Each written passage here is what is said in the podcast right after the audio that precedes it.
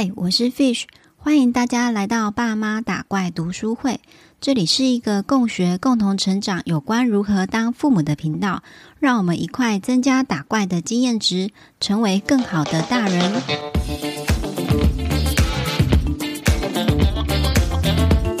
今天我想推荐给大家的书是《正念的奇迹》。那我是从哪边知道这本书的呢？因为我都有在追踪一个美妆 YouTuber，叫做查理，他因为他也是法文系的，我就觉得他特别跟我有连结，我都有很关注他的一举一动。他也是在这一两年，就是情绪上可能会需要一些帮忙，所以他有在做一些练习。然后他推荐了《正念的奇迹》，那我也去找了这本书来看，哇，真的是非常的经典呢。会推荐这本书给谁看呢？我会想要推荐这一本书给在生活步调很乱啊，然后你觉得自己可能会觉得不快乐啊，或是觉得没有自信啊，想要重新找回生活步调的人，让我们自己当做自己生活的主人，让我们顺流在生命之中。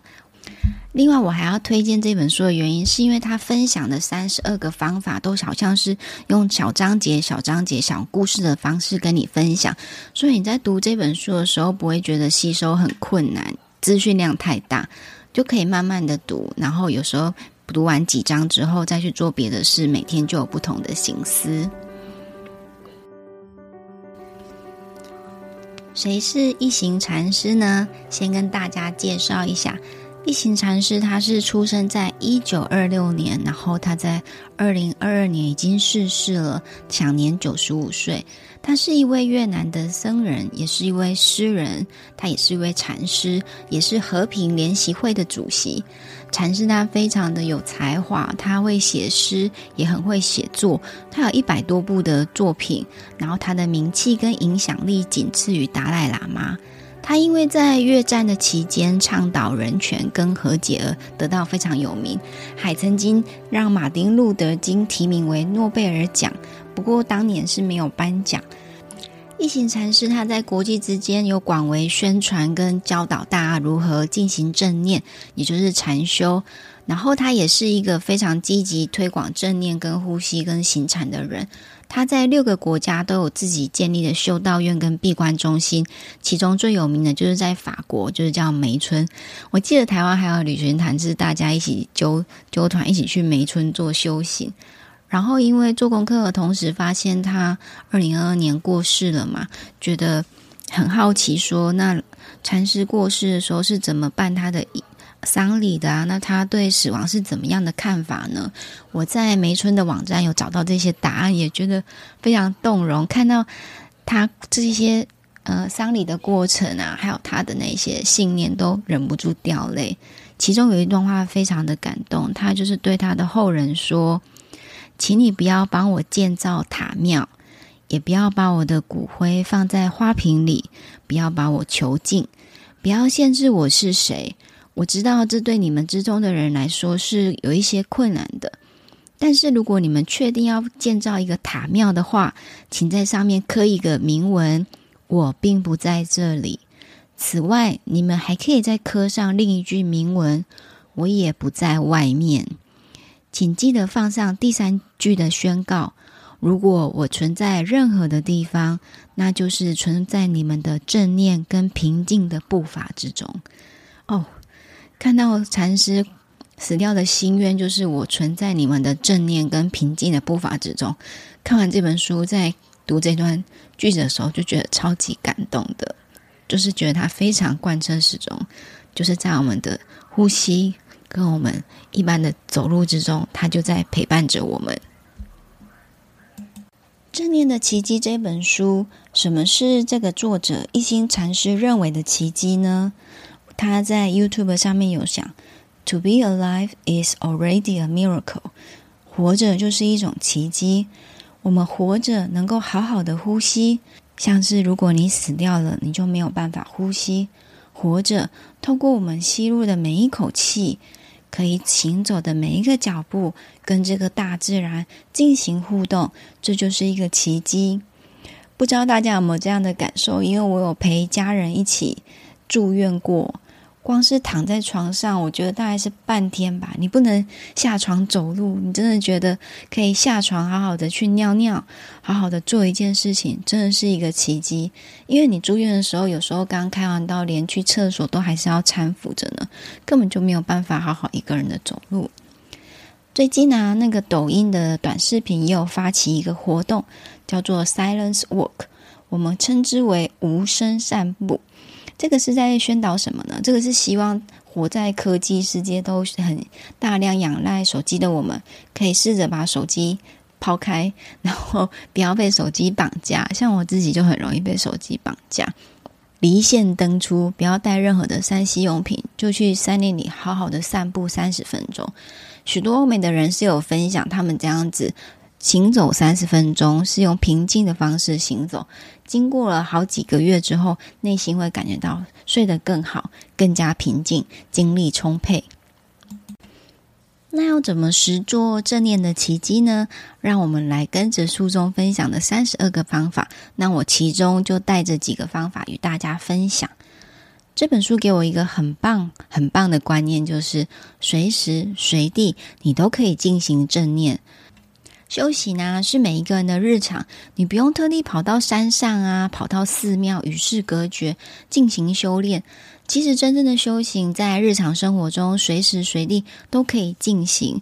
书中有讲到好几个日常的工作，比如说洗碗啊、喝茶、走路，都是可以进行正念的。那比如说我在进行洗碗的时候，你要放下你手边繁忙的心思，比如说不要听 Podcast，也不要急急忙忙。赶着赶着要把它洗完，然后去做下一件事情，而是放慢了角度，觉知说我自己正在洗碗。然后这对我也是蛮困难的，因为我最喜欢洗碗的时候听 podcast，感觉比较不会浪费时间。那另外两个就是我用的还不错，就是我用利用喝茶跟走路的时候进行觉知的练习。因为我本身就很喜欢喝热热的茶，尤其是去那种日本餐厅，它有那种很热的麦茶，就是喝那个麦茶喝下去之后，就哦好幸福哦，或者吃到好吃的东西也会感受到很幸福。我如果在吃东西的时候，把东西放到嘴巴里，我就想说，哦，我现在正在吃桂花酿，那桂花的香气好甜哦。那我自己有这个意识的时候，我的味觉好像会再去更深入的找这个味道。就好像我们看那个美食节目，他们有时候吃东西不是还会闭起眼睛享受，然后仔细让嘴巴的味道散开的感觉吗？我觉得这个就是一个正念跟让感知拓展的一种感受。不知道大家吃东西的时候会不会也这样子享受？就真的很棒。那如果我们常常忘记这种活在当下的感觉啊，我觉得有个超级棒的老师就在我们的身边，是谁啊？就是我们家的小朋友。我们家的小朋友就是我们家的生活引导师，他们就是最专注的，他们不会一心多用，不会说想要听音乐，然后一边做黏土。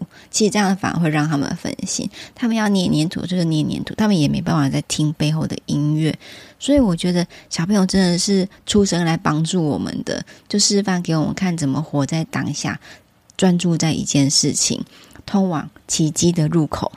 之前多看一些正念冥想的书，大家都是坐着嘛。那透过一行禅师的书，才发现说，原来我们行禅也是可以做一个活在当下的练习。那他对于怎么行禅，他在 YouTube 上也是有做了很多示范。因为有时候看书那些文字啊，我怕都是自己的想象，所以我通常看完书之后会去 YouTube 看有没有相关的影片来。有老师的影像，再加上书籍的复习，然后达到一个比较好的效果。我在我的部落格有分享一个行禅的影片，这部影片老师的声音超温柔又超慈祥的。他有分享说，我们吸一口气的时候，可以走两到三步路，看你自己的气息。然后你在吸气的时候，因为他是说英文，他就说 "I've arrived"，我已经到了。然后讲这句话的用意是为了放下脚步，不要被外界的力气所牵引着，不要再被推赶。我控制着我的呼吸，我控制着脚步。这背后的意思就是说我拥有了自由。吸一口气，I've arrived。然后脚踩下去，踏地的时候，保持着胜利的笑容，脸上要微笑。接着你就说 I'm home。我觉得这句话超级让人动容的，不知道最近是练习的太多怎么样？我自己觉得我很容易受感动。你脚底踏地的时候，你就说 I'm home，真的很感动，眼睛就是泪又有点满满的。不知道，我绝对没有刚生完小孩，反正情绪就是很容易激动。禅师有说，家是可以让你感觉到很自在、很喜悦的地方。是的，你每踩下去的每一步就是你的家。踩下去的时候说 “I'm home”。行禅的时候啊，你会感觉到喜悦、快乐、自在。那如果你在行禅的练习中，你觉得很痛苦，那就是代表你没有抓到练习的精髓。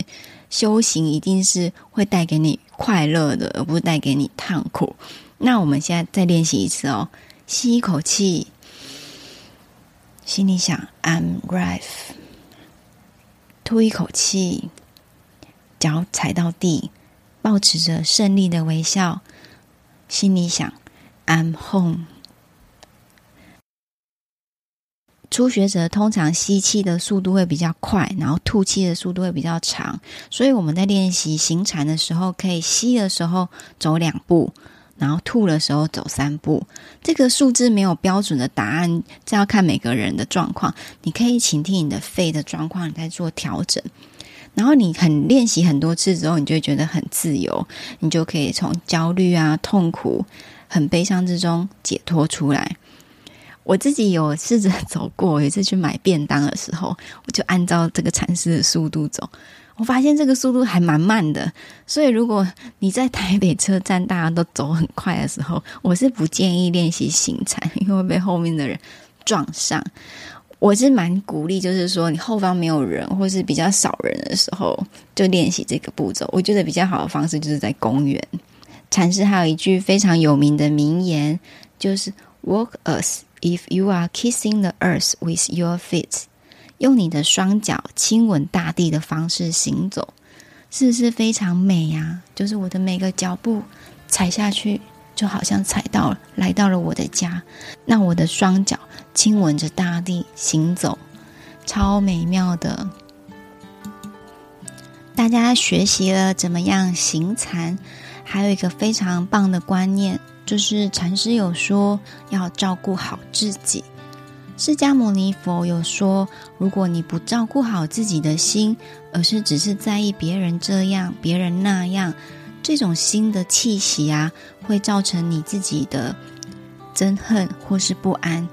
我觉得非常有道理哦，因为我觉得亚洲或是东方总是叫我们要忍让嘛，忍久了总是会忍出病来，会忍到受伤，你自己都不知道为什么自己生病了。书中有分享一个故事，就是有一对。杂耍的艺人，他们对自己的表演要非常注重的安全，要保持完美的并平衡，以免发生事故。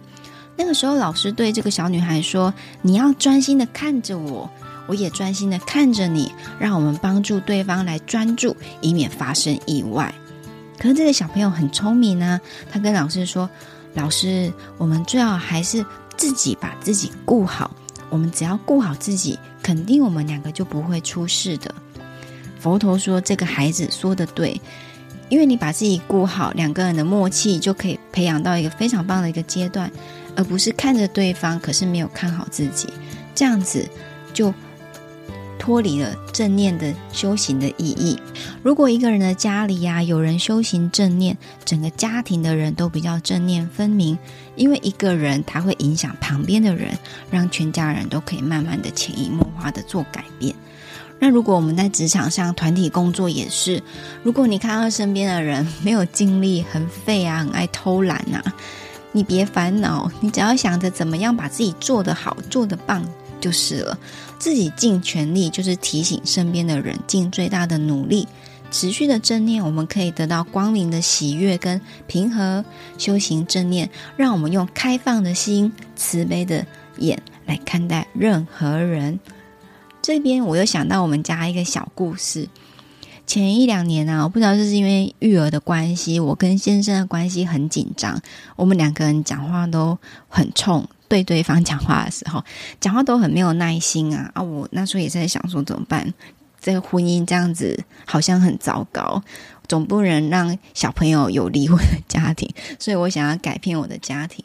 我试着改变自己，我自己做一些调整，就是我尽量不要再把我的期望、把我的寄望是放在对方的身上，我把掌握权拿回来，这样才不会让导致让我自己常常觉得很失望而落空、而生气、而伤心。我发现我调整我自己的心态啊，然后我说话的口气也变得比较柔和，尽量用我为出发点，那个词不要用你来说，因为通常会有指责的意思。然后我又主动帮忙一些家里的小家事啊，或是对方曾经说过我哪一些缺点，我就贴纸条在家里提醒我自己这些缺点，尽量如果我看那纸条，我就不会再做一样的事。不知不觉我自己有改变之后，我发现先生也改变了。真的像禅师说的，你把自己做的出色，你的另一半就会同步调整了。真的，先修行自己，不要渴望别人的修行，你自己修行好，别人会跟上来的。透过《正念的奇迹》这本书，我在梅村的网站上发现了好多正念的诗歌跟歌词哦，这个是书中没有的，是我额外补充给大家。都是法文版的耶，发现了大宝藏哦。然后我就放了好几首歌来听，感觉到特别的有共鸣跟渲染力。后来我最近有在学颂钵嘛，然后我也在思考音乐跟声音的力量。我个人认为这就是一种震动。人们都说我们的讲话、我们的思想都是一种震动。那这个震动会跟同频的人共振，达到一个放大这个效果。我觉得唱诗歌也是一个很好的方法，因为像基督教、天主教人，他们上教堂也会唱诗歌。其实诗歌是真的很有渲染力的，歌的力量会潜移默化到你的心里面去。所以我也是第一次透过梅村的网站学习到很多诗歌、正念这方面的诗歌，我觉得很棒，也有很多歌歌词又很简单，不会很难，也很适合教给小朋友。那现在我想要放一首歌给大家听。这首歌前面，它首先是静心的播音，大概是后面一段之后才会开始有歌声。然后歌词的内容是讲：我吸气，我吐气，我吸得更深更柔和，我冷静下来，放松下来，我微笑着，我自由了。就是这个现在这个当下是个美妙的当下。好喽，接着我就放一首接近三分钟的歌给你们听哦。